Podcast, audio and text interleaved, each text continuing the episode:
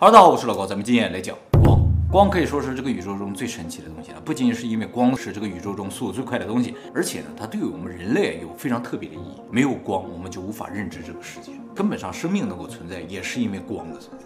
因为地球上几乎所有的能量、能源都来自于太阳，所以一直以来，人们都在研究光究竟是个什么东西啊。其实，人类对于光的探索啊，可以追溯到两千五百年前。那个时候，古希腊那堆神人呢、啊。就什么哲学家、物理学家、数学家、天文学家都在讨论光究竟是什么，就是他们对于人类能看见东西这件事情产生了一个巨大疑惑啊，就是他们隐隐的感觉到有一个东西啊连接了外部世界和我们的主观世界，让我们能够认知到外面这个东西。他们想知道这个连接的东西是什么。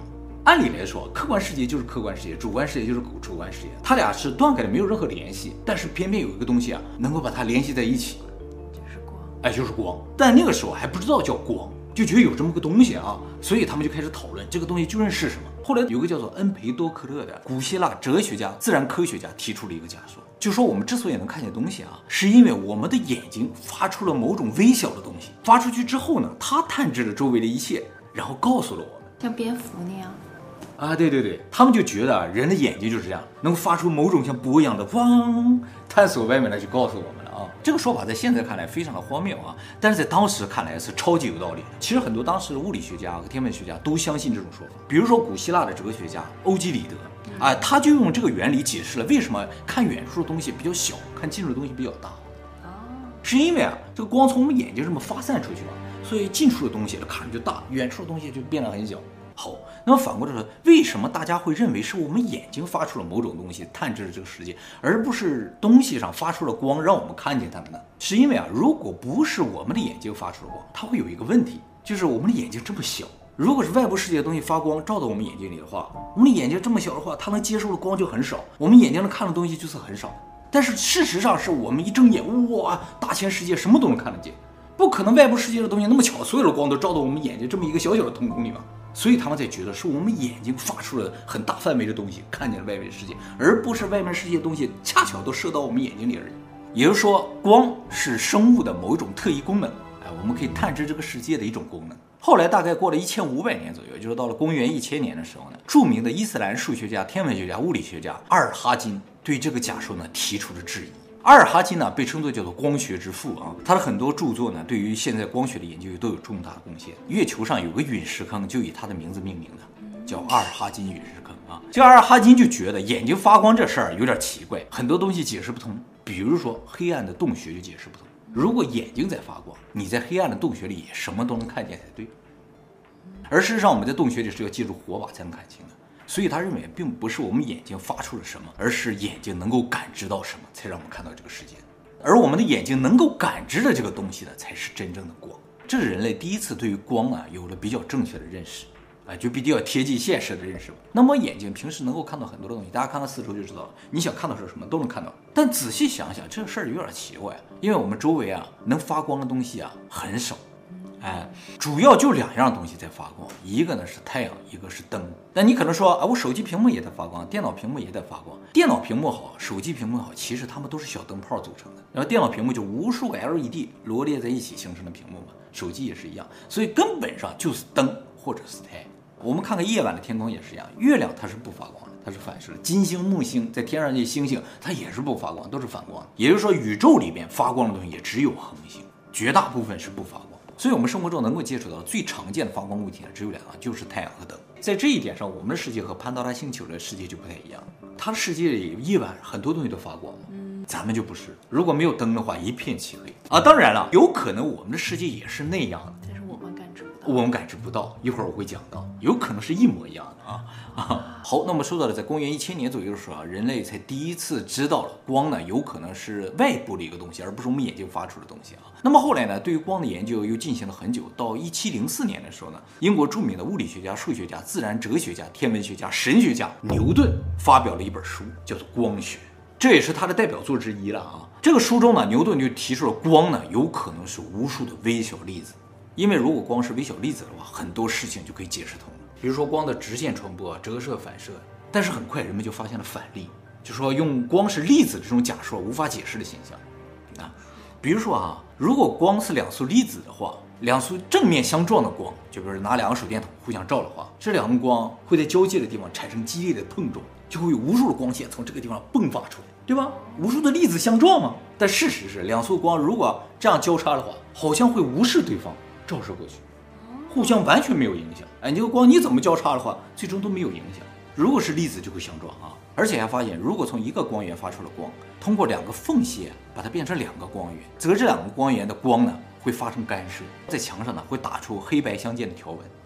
哎，这个呢就是双缝干涉实验啊。干涉呢是只有波才具有的特性，粒子不具有这种干涉的特性。从这个时候，人们开始怀疑啊，光啊可能不是粒子，而是一种波。就是说，它不是物质，而是一种能量。那么它究竟是波呢，还是粒子啊？当时就一直争论不休。因为不管说它是什么，都会有反例出现，甚至还发现光的属性会随着观察者而发生变化。啊，就有观察者和没有观察者的时候，这光的性质是完全不一样的。这是量子力学吗？啊，对对对，就是量子力学。这个呢，以后我们会专门在双缝干涉实验的影片里给大家讲解的啊。好，那么光如果是波的话，就是我们通常所说的电磁波的一种。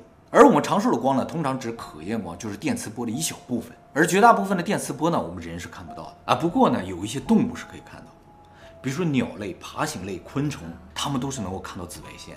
看到是什么样子呢？哎，就像阿凡达那个世界一样，哎，就是在他们眼睛里，地球就是潘多拉星球。哇！哎，在我们看来不是这个样子，我们看到的更像地球，他们看到的更像潘多拉星球。那他看到的是有荧光的。对，紫色的世界。那我们看到的东西，他们也能看到吗？也能看到。不是很多动物是色盲吗？是色盲，看到的颜色可能不太一样，但是他们看到的范围啊更大一些。甚至哈，就是由于他们能够看到光的范围特别大，呃，有一些动物呢，甚至有透视的能力。哪些动物？具现在具体还不太知道，只是通过它的视觉细胞分析出来，它应该能看到这些东西。究竟看到什么样子，不太知道。比如说，它能看到超长波长的波的话，那就能够穿透水泥墙，看到楼里边的东西。人如果有这个能力看到那种波的话，人就可以透视。像蛇啊，它就能看到红外线嘛，还能看到我们身体的发热。半夜看到这个世界都是特别亮的，只要有发热的地方，它都能看得见。而我们就什么都看不见，一片漆黑。其实现在发现啊，越古老的动物啊，能看到紫外线的越多。所以实际上，自然界里面能看到紫外线的动物啊，要比看不到的更多一些。我们人类就是看不到的。嗯，进化了，退化了，感觉是一种退化。哺乳类动物都看不到。哎，海里的也能看到吗？海里的海龟可以看到。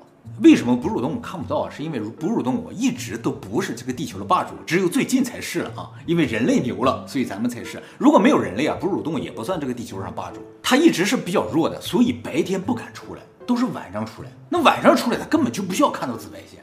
那老鼠看不到呀？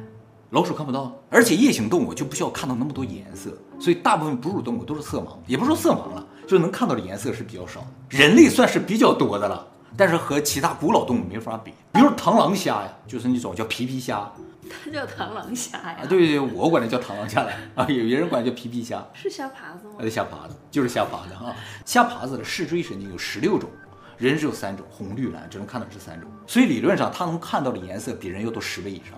它的世界啊是充满颜色的而，而且它能看到红外线、紫外线，什么都能看到。它就是一种特别古老的生物，它就能。我们的祖先那些猿猴啊，其实只能看到两种颜色，就是红色和蓝色。啊，和知道吗？因为他们的视觉神经里面只有这两个视觉神经，它只能感应这两种颜色。我们比他们进化了一些，进化的什么？我们多能看到绿色了。看到绿色为什么是一种进化呢？是因为啊，如果看不见绿色，只有红色和蓝色的话。看到了红色、黄色、绿色都是一种颜色，都是红色，区分不开。而如果区分不开红、绿、黄的话，就区分不了果子熟没熟，叶子黄没黄，这个东西烂没烂看不出来。但是有可能只能区分红蓝色的猿猴那个时代，嗯，它没有其他颜色呢。那个时代本身就没有其他颜色，哦，是因为这个游戏进化了，多了许多其他的颜色啊，于是产生了新的物种呗。它能够看到那种颜色是吧？啊，也有可能吧。因为它看不见，你没法确定它有没有那些颜色呀。那倒也是的哈。但是真的很奇怪，就是这个大自然里面最常见的一种绿色，它是看不到的。它只能看到红蓝，后来进化出来绿了。哦，好不自然啊。因为红蓝啊，比如说我们现在描述朋克的时代或者未来时代，是用红蓝来描述的。红蓝是特别不自然的一种组合。而自然的是绿色的，它看不到绿色。哎，也就是说，很早以前啊，是朋克的时代。猴子对。那么鸟类呢，作为一种非常原始、强大的物种啊，都是能够看到紫外线的。特别是城市里边这个乌鸦是已经确定了，它肯定是能看到紫外线。所以现在建高楼，就是外表全是玻璃那种高楼，透明的那种高楼啊，玻璃呢就稍微有点不一样，要在这个玻璃上涂上紫外线物质，防止乌鸦撞到上面去。以前在欧洲那边有发生很多乌鸦大规模撞到这个玻璃上的事情。后来在上面涂一些紫外线物质啊，就好了很多。但是我们看没什么区别。对，我们看不出来。那么关于乌鸦这种超级鸟类啊，以后我们专门做影片给大家讲解了。其实不光是光线和颜色，我们看的和动物不一样啊。看更多的技能的话，你会发现啊，物种其实并不是在进化的，而是在退化的。哎，就是能力越来越少了。越远古的生物，它能力越多。那人是退化最快的吗？人属于退化相当快的，就从身体机能来看的话，绝对是个大自然当中的，就是能力比较少的那种。哺乳动物就属于自然界里面能力比较少、比较弱的，包括老鼠在内啊，它都没有感知磁场的能力。就是你把它关到一个没有窗户的屋子里啊，它分不清东南西北的。哦，这种啊，鸽子可以，鸽子可以啊，就是它能够感知地球的磁力线的方向。那这个方向，这个线在什么地方，它知道。人就没有这个能力啊，因为我们大脑里边没有这个功能，没有这个芯片，没有这个感知器，哎，就感知不到。哺乳动物都没有啊，这做过实验了，已经证明过了啊。证明什么？证明哺乳动物并没有这个东西。其实从进化的角度，哺乳动物绝对是一个功能非常少、适应能力非常弱的一种物种。哎，看不出有什么进化的迹象。那么人看上去稍微有一点不一样，作为这个地球的霸主，是因为我们的大脑比任何其他生物都厉害一点点。哎，不是身体其他的功能。而这个呢，也是人类的一个谜，就是我们的功能非常弱，但我们大脑却非常的发达，完全不匹配。哎，我刚才说了，人的视觉神经只能区分三种颜色：红、绿、蓝。要区分这三种颜色，看到东西，这个大脑啊就这么大就可以，像个糖豆那么大就可以，根本不需要这么大，所以就会感觉啊，我们整个人体啊没有什么功能，但是却配了一个超级厉害的大脑。大脑的功能对于我们人体的功能来说的话，有点过剩，不是有点过剩，过剩太多，就不是为这个身体配置，为一个超强的身体才有可能，就是我身体有各种各样的感知器，什么波段的光我们都感知到，什么无线电啊。还是 X 光啊，是伽马射线，我全能感知的话，我需要这么个大脑是可以理解的。但我们能感知的光还是范围特别的小，就这么一点少少的功能啊，用了这么大的大脑，很奇怪。你刚才说那个蝙蝠啊，它是用超声波来感知这个世界，它在高速飞行的时候，立刻感知到周围什么一个情况，能够实现各种拐啊，不撞到物体上面，就靠这个小小的像糖豆一样大的大脑就可以了。我们人类按理来说，以现在的功能看的话，就这么大就可以。稍微大点吧，就乒乓球那么大也足够了，没有必要这么大啊。那我们不光感知颜色呀，但是我们吸收的百分之八十的信息都是通过视觉来的，而我们视觉却没有那么强大，大部分的世界我们是看不到的。就像我刚才说的那些昆虫啊，那些爬行类动物看到这个世界五彩缤纷，而我们看到这个世界相对来说就单调了一点。为什么要配这个大脑？不知道啊。而且有些动物它是有夜视能力的。对不对？晚上他也看得见，我们晚上也看不到，还得借助灯啊，借助火把呀，这不是很奇怪吗？我们的大脑是勉强暂时的，在这个躯壳里。对，就是为什么这个地方变异的突然变得这么复杂，这么厉害，而其他东西跟不上啊？不知道，不知道为什么。所以就拼命健身吗？健身没有用啊，你不会增加什么特别的能力，是吧？你跑得快也不需要大脑，是吧？所以就是说，我们如果比如说有十个眼睛的话，需要这样一个复杂的大脑的话，还是有可能。但我们就两个眼睛，天眼吗？嗯，之类的。好，我们说远了，回来啊。我刚才说了，人眼看到的光啊，大部分是来自于太阳的。可能很多人不知道啊，太阳辐射的能量百分之九十九呢，都是以中微子的形式辐射到宇宙中，而这个我们是感知不到的。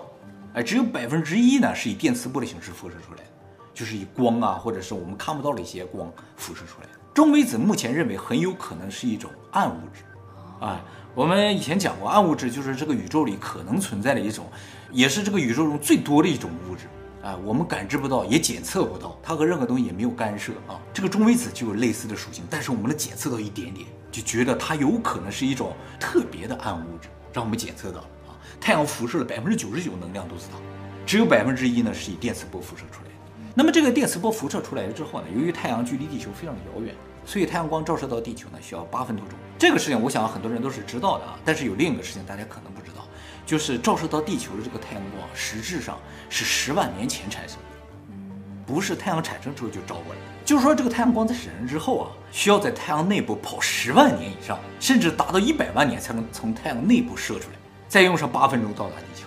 为什么花了这么久才从太阳内部跑出来呢？并不是因为太阳太大，是因为太阳光实质上都是从太阳内核产生的。产生之后呢，如果按照光速从太阳内核到表层呢，只需要两秒钟就能跑到了。那它为什么跑了十万年呢？是因为太阳内部啊有大量像镜子一样的东西啊，实际上不是镜子啊，各种物质啊，这个物质啊能够反射一些光子，所以光子往外跑的时候就碰到镜子就不停反射啊，各种反射就纠缠在太阳内部，永远出不来。要跑上十万年，好不容易有个机会，噌就出去了，就照到地球上来。哎，是这样的，有的甚至要跑一百万年以上，太多的镜子啊，很不容易跑出来。为什么有的跑十万年，有的甚至跑一百万年？因为这是个概率嘛，就像迷宫一样嘛，有的走对路了，一下就出来了；有的走错路的话，一百万年也出不来。如果是概率的话，也有马上能出来的吧？啊，对，那就是运气特别好的，什么镜子都没碰着就出来了，但是量非常非常少。哎几乎没有可能，所以照到我们地球上的光啊，实质上都是十万年甚至一百万年前的光。那个时候啊，人类文明还没有诞生啊。好，那么这么困难出来了百分之一的电磁波呢，来到地球之后，还大部分呢被大气层吸收了，而到达地面的电磁波大部分都是红外线和可视光。可视光呢就把我们地球照亮了，红外线呢就加热了我们地球，让我们感觉到温暖。红外线这个东西对我们身体倒没有什么特别的害处啊，我们特别怕紫外线。而好在呢，紫外线大部分被大气吸收了啊，穿过来那么一点点呢，照到我们的皮肤上，就有可能把我们灼伤，把我们晒黑。而且我们的眼睛特别怕紫外线，一旦照到我们视网膜上，视网膜就会发炎，就会坏掉。所以人类的角膜还有晶状体啊，会吸收紫外线，让这个紫外线不会照到伤到我们视网膜。而红外线是可以穿透的，但红外线由于穿透力太强，不会停留在视网膜上，一直直接穿过去了，穿过我们的头了，所以我们也看不到红外线。紫外线被挡住了，红外线也看不到，我们只能看到红外线和紫外线之之间的可视光，哎，这些会落在视网膜上，就是我们看到了红橙黄绿青蓝紫。对了，说到这儿啊，大家可能会产生一个疑问啊，就是我看到的红色和各位看到的红色是不是真的一样的问题？就是我们看到的世界真的是一样的吗？别人反正也看不到我们看到的世界了，感觉这个事情几乎没有办法证明。但事实上啊，我们看到的世界一不一样这个事儿呢，已经被证明了。一样的，其实不一样。一九九二年，《自然》杂志上曾经刊登了一篇论文，这个论文的题目呢叫《人视锥细胞色素的吸收光谱》，就是研究人的视锥细胞的。发现啊，每个人的视锥细胞都不太一样，它是有型的，类似于什么血型。你是 A 型的，我是 B 型的，那我们看到的红色呢就不太一样。但差很多吗？有的真的会差很多，有的会特别偏紫，有的会特别偏橙色。啊但是不会出现你看到的绿色是我看到的红色，这不至于。但是同样是红，每个人看到的是不一样，根据型不一样而不一样。像手机品牌不一样，看哎，对对对，就这个意思啊。不同品牌的手机屏幕颜色是不一样，就这种感觉。那么如果型一样的话，看到就是差不多的。那大部分的人都是什么型？啊，这个型很多，它由遗传决定。